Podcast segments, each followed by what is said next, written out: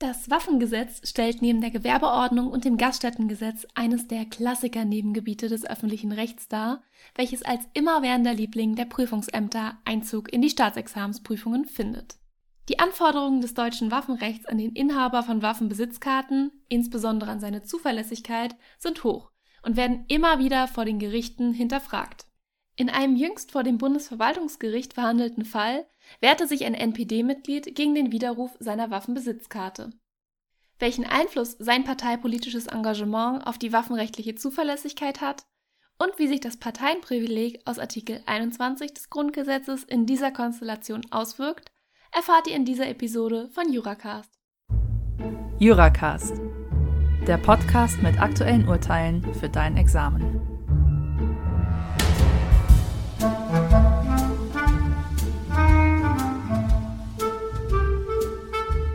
Herzlich willkommen zu einer neuen Folge. Mein Name ist Lina und ich bin Doktorandin an der Universität Potsdam. Heute soll es um die Entscheidung des Bundesverwaltungsgerichts vom 19.06.2019 mit dem Aktenzeichen 6c 9.18 gehen, welches ihr abgedruckt in der NVWZ-Ausgabe 9 aus 2020 sowie aufbereitet in der Rü-Ausgabe 12 aus 2019 findet. Die Entscheidung behandelt die Anfechtungsklage eines Funktions- bzw. Mandatsträgers der NPD gegen den Widerruf seiner Waffenbesitzkarte. Die zuständige Behörde hatte diese widerrufen, da sie in den parteipolitischen Bestrebungen des Klägers Gründe für dessen waffenrechtliche Unzuverlässigkeit sah.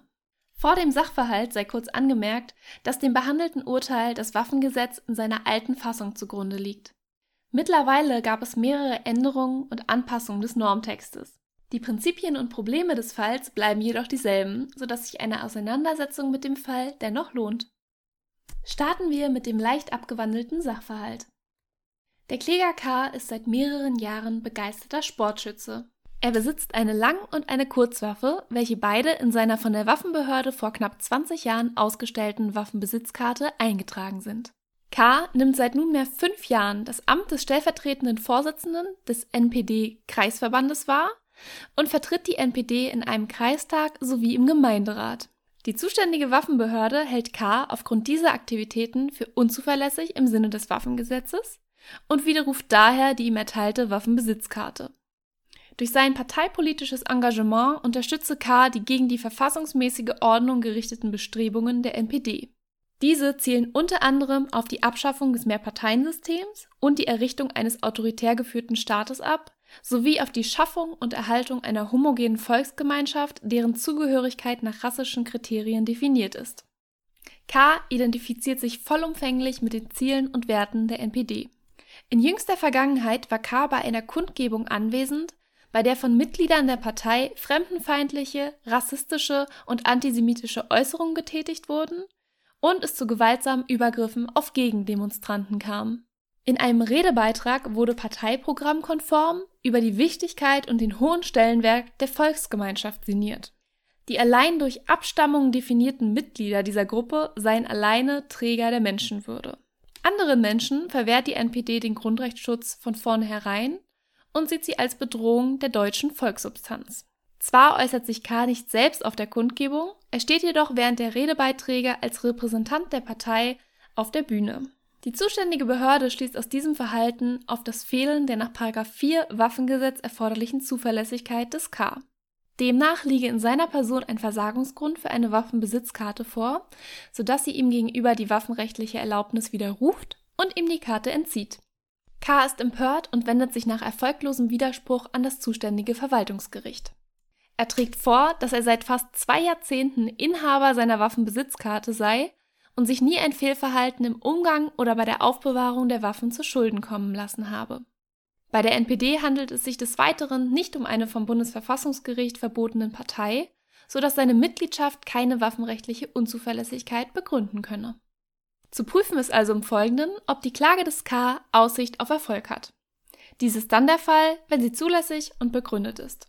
Die Zulässigkeit der Klage ist im vorliegenden Fall unproblematisch gegeben und ist nach dem üblichen und bekannten Schema zu lösen. Die statthafte Klageart ist hier natürlich die Anfechtungsklage im Sinne von 42 Absatz 1 Variante 1 VWGO, da es sich bei dem Widerruf der Waffenbesitzkarte nach der Actus Contrarius Theorie um einen Verwaltungsakt im Sinne von 35 Satz 1 VWVFG handelt und K die Aufhebung dieses Verwaltungsaktes begehrt. Wir wenden uns also der Begründetheit zu. Die Anfechtungsklage des K ist begründet, wenn der Widerruf der Waffenbesitzkarte rechtswidrig war und der Kläger dadurch in seinen Rechten verletzt wurde, 113 Absatz 1 Satz 1 VWGO. Zunächst bedarf es einer Ermächtigungsgrundlage für den Widerruf der Waffenbesitzkarte. Als solche kommt 45 Absatz 2 Satz 1 des Waffengesetzes als Lex Spezialis zu 49 VWVFG in Betracht. Kommen wir zur formellen Rechtmäßigkeit. Im Rahmen dieser müssen wie immer die Zuständigkeit, das Verfahren und die Form geprüft werden. Vorliegend bestehen hieran keinerlei Zweifel, sodass wir uns der materiellen Rechtmäßigkeit zuwenden können. Der Widerruf der Waffenbesitzkarte war materiell rechtmäßig, wenn die Voraussetzungen des 45 Absatz 2 Satz 1 Waffengesetz erfüllt sind. Danach ist die waffenrechtliche Erlaubnis, das heißt die Waffenbesitzkarte, zu widerrufen, wenn nachträglich Tatsachen eingetreten sind, die zu Versagung hätten führen müssen. Ein solcher Versagungsgrund könnte sich aus 4 Waffengesetz ergeben, welcher bestimmte Anforderungen an die Erteilung einer waffenrechtlichen Erlaubnis stellt. Dazu gehört unter anderem, dass der Antragsteller die erforderliche Zuverlässigkeit im Sinne von 5 des Waffengesetzes besitzt. Soweit diese nicht vorliegt, ist die waffenrechtliche Erlaubnis zu versagen. An dieser Stelle ist also inzident zu prüfen, ob die erforderliche Zuverlässigkeit im Sinne von 5 Waffengesetz vorliegt. 5 enthält einen Negativkatalog, der die Fälle auflistet, in denen die erforderliche Zuverlässigkeit fehlt. Absatz 1 enthält die Fälle der absoluten, das heißt der unwiderlegbaren Unzuverlässigkeit. Und Absatz 2 erfasst solche Fälle der Unzuverlässigkeit, die regelhaft sind, das heißt, die widerlegt werden können. Da K sich nie ein Fehlverhalten im Umgang mit den Waffen hat zu Schulden kommen lassen, kommen keine der in Absatz 1 erfassten Fälle in Betracht, so dass alleine die in der Regel Tatbestände des Absatz 2 einschlägig sein können. Dabei kommt zunächst 5 Absatz 2 Nummer 2b Waffengesetz in Betracht. Nach dieser Norm besitzen in der Regel solche Personen die erforderliche Zuverlässigkeit nicht, die Mitglied einer Partei sind, deren Verfassungswidrigkeit das Bundesverfassungsgericht nach 46 Bundesverfassungsgerichtsgesetz festgestellt hat. K ist Mitglied der NPD. Allerdings hat das Bundesverfassungsgericht im Jahre 2017 festgestellt, dass die NPD zwar verfassungsfeindlich, nicht jedoch verfassungswidrig sei. Demnach kann die Parteimitgliedschaft des K keine Unzuverlässigkeit im Sinne von 5 Absatz 2 Nummer 2b Waffengesetz begründen. Die Unzuverlässigkeit des K könnte sich jedoch auch aus 5 Absatz 2 Nummer 3a des Waffengesetzes in seiner alten Fassung ergeben. Danach fehlt die erforderliche Zuverlässigkeit in der Regel auch solchen Personen, bei denen Tatsachen die Annahme rechtfertigen, dass sie einzeln oder als Mitglied einer Vereinigung Bestrebungen verfolgen oder unterstützen, die gegen die verfassungsmäßige Ordnung gerichtet sind.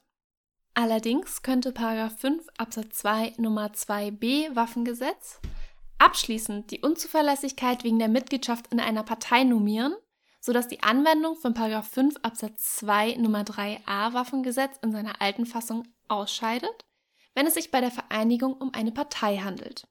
Zu prüfen ist also, ob die Nummer 2b gegenüber Nummer 3a in seiner alten Fassung eine Sperrwirkung entfaltet, weil diese spezieller für Parteien gilt.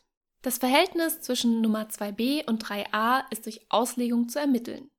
Allerdings geben weder Wortlaut noch Systematik Anhaltspunkte für eine interne Sperrwirkung des 5 Absatz 2 Nummer 2b Waffengesetz hinsichtlich der Nummer 3a in seiner alten Fassung. Insbesondere spricht auch der Telos von 5 Absatz 2 Waffengesetz in seiner Gesamtheit für eine parallele Anwendung der Normen.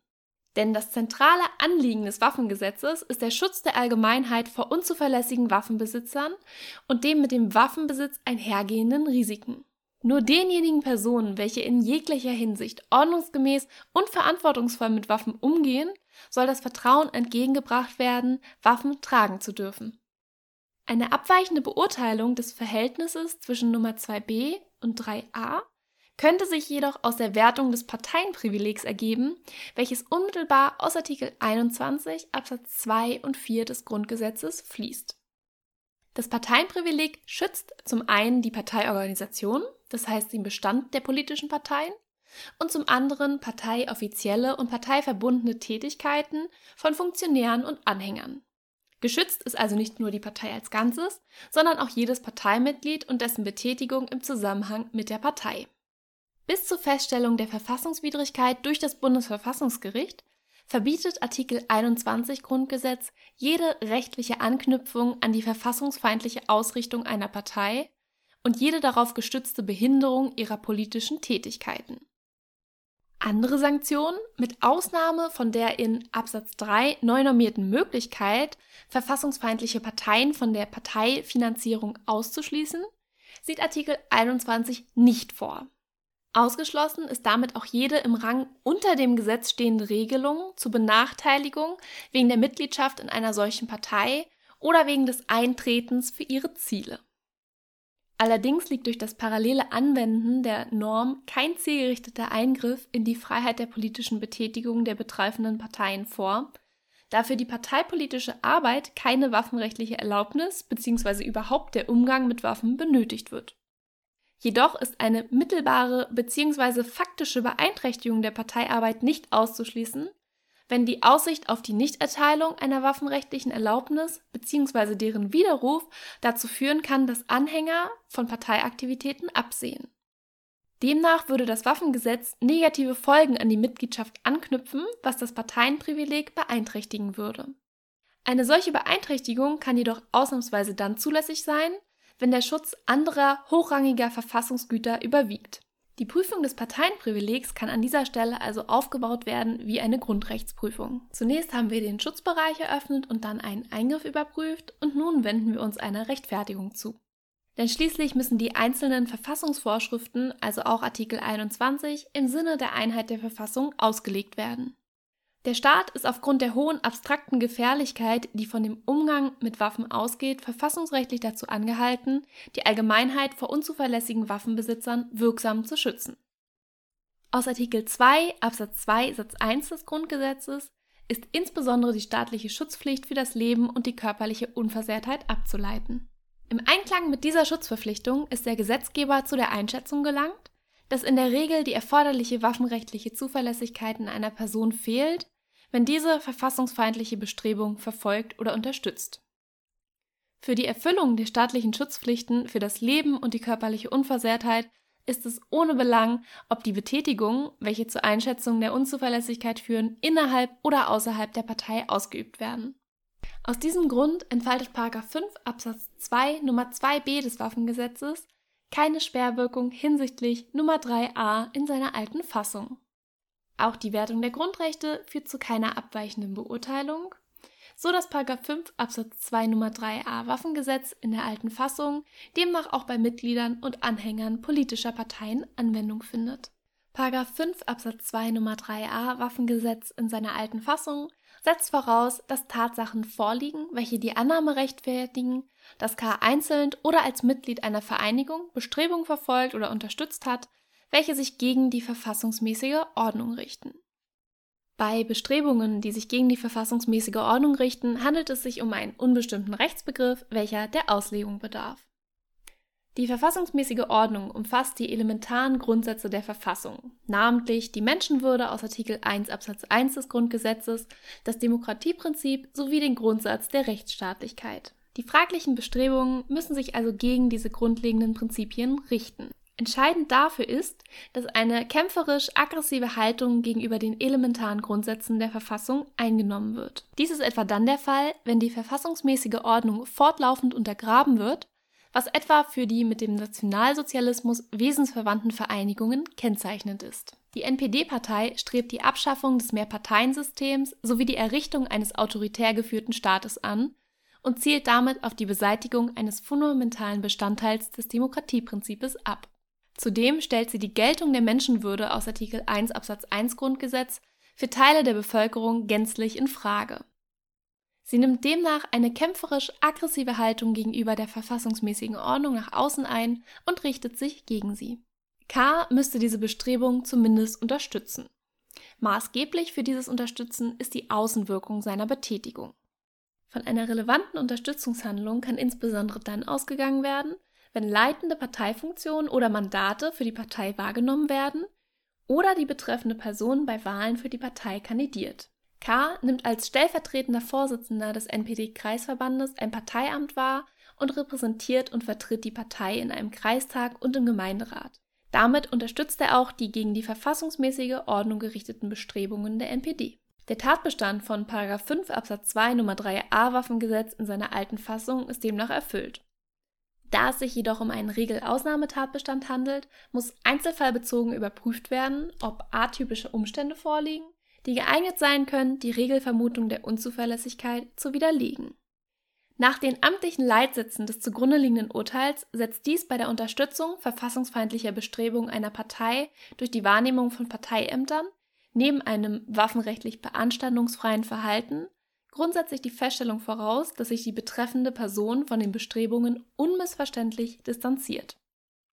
Vorliegend hat K. allerdings keinerlei Distanzierungsabsichten gezeigt. Es genügt nicht, dass er bei den Kundgebungen allein passiv zugegen war und selbst keinen Redebeitrag leistete. Vielmehr wird positiv ein konkreter Beleg für die Bekämpfung der verfassungsfeindlichen Tendenzen in der Partei und deren Umfeld gefordert, um die Zweifel an der Zuverlässigkeit des K zu entkräften. K. distanzierte sich jedoch nicht unmissverständlich von den hetzenden Äußerungen der Partei sowie den gewaltgeneigten, bedrohenden und einschüchternden Verhaltensweisen anderer Parteimitglieder und Anhänger.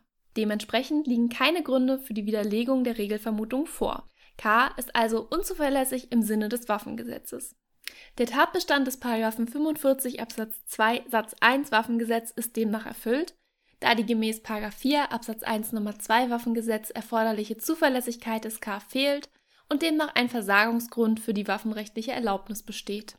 Die Rechtsfolge des 45 Absatz 2 Satz 1 Waffengesetz ist der Widerruf der Erlaubnis. Dabei handelt es sich um eine gebundene Entscheidung, das heißt, dass der Behörde keinerlei Ermessensspielraum zusteht. Es kann also festgehalten werden, dass der Widerruf der Waffenbesitzkarte auch materiell rechtmäßig war. Und damit sind wir bereits am Ende der Prüfung angelangt und müssen nur noch das Ergebnis wie folgt formulieren. Der Widerruf der Waffenbesitzkarte durch die zuständige Behörde war formell und materiell rechtmäßig. Demnach ist die Klage des K zwar zulässig, aber unbegründet und hat keine Aussicht auf Erfolg. Am Ende noch eine kurze Randbemerkung. Im vorliegenden Urteil wurde insbesondere die Frage diskutiert, welche Qualität die Unterstützungshandlung des Mitglieds der Vereinigung haben muss, um den Regeltatbestand zu erfüllen. Dies führte immer wieder zu Problemen, was auch der Gesetzgeber gesehen hat. In der jüngsten Änderung des Waffengesetzes wurde 5 daher dahingehend angepasst, dass die bloße Mitgliedschaft in einer gegen die verfassungsmäßigen Ordnung gerichteten Vereinigung genügt um den Regeltatbestand der Unzuverlässigkeit zu erfüllen. Die Basics des Waffenrechts, insbesondere die waffenrechtliche Zuverlässigkeit im Sinne von 5 Waffengesetz sowie Rücknahme bzw. Widerruf von Waffenbesitzkarten sind absolute Examensdauerbrenner, wie ich auch aus eigener Erfahrung in meiner mündlichen Prüfung bestätigen kann. Es lohnt sich daher, sich einen groben Überblick über die gängigen Probleme und Normen zu verschaffen. Zu den Normen gehören insbesondere die Paragraphen 4, 5, 6, 45 und 46 Waffengesetz. Und damit befinden wir uns am Ende dieser Folge. Ich hoffe, sie hat euch gefallen. Vielen Dank fürs Zuhören und bis zum nächsten Mal.